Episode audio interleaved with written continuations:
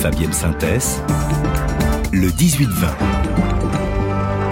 Le monde d'après de Franck Madvon en cette dernière d'un jour dans le monde, dernière de la saison. On se projette sur ce qui nous attend euh, à la rentrée et au-delà. Et pour cette DER, focus sur un événement dont on va forcément beaucoup parler dans l'année à venir, la présidentielle américaine, une élection qui aura forcément un impact majeur sur les grandes crises du moment. Bonsoir Franck Madvon. Bonsoir Fabienne. Et tout cela, ce sera en novembre 2024, mais les premiers grands rendez-vous se tiennent dès la fin de l'été. Alors je vous vois venir Fabienne, l'élection américaine, n'est-ce pas un peu tôt pour en parler.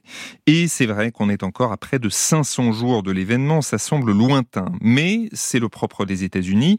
La campagne est déjà lancée, de nombreux rendez-vous vont jalonner les prochains mois, et surtout cette élection nous concerne plus que jamais. Elle aura forcément un effet sur les crises internationales du moment, comme la guerre en Ukraine ou l'urgence climatique.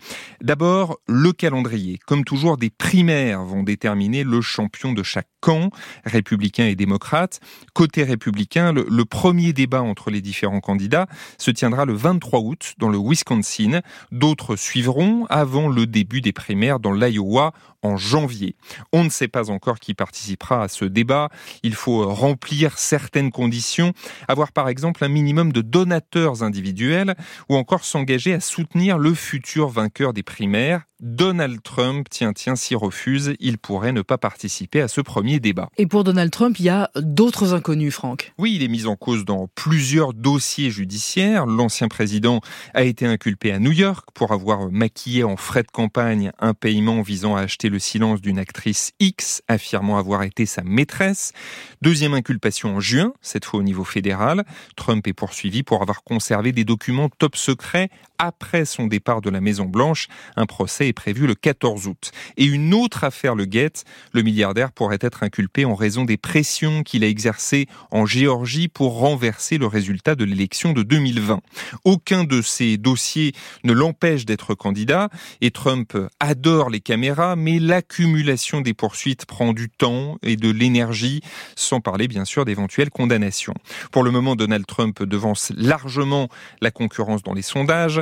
Son principal rival, le gouverneur de Floride, Ron DeSantis, qui adopte des positions de plus en plus radicales, est distancé à plus de 30 points.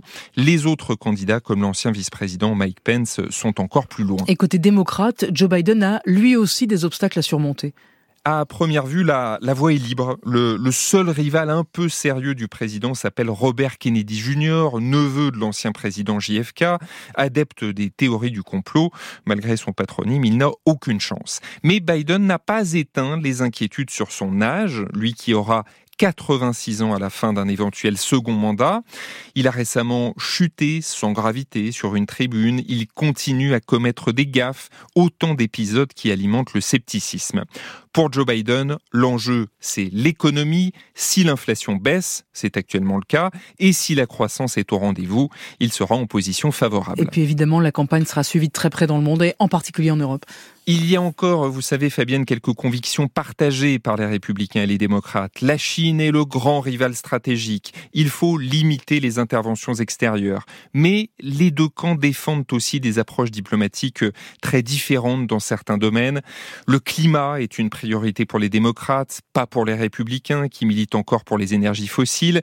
Les démocrates veillent à conserver leurs alliances, notamment avec les Européens. On y vient, alors que les républicains, inspirés par Trump, sont devenus des adeptes du America First. En résumé, le multilatéralisme ne sert pas à grand-chose. Naturellement, la principale inquiétude porte sur l'Ukraine.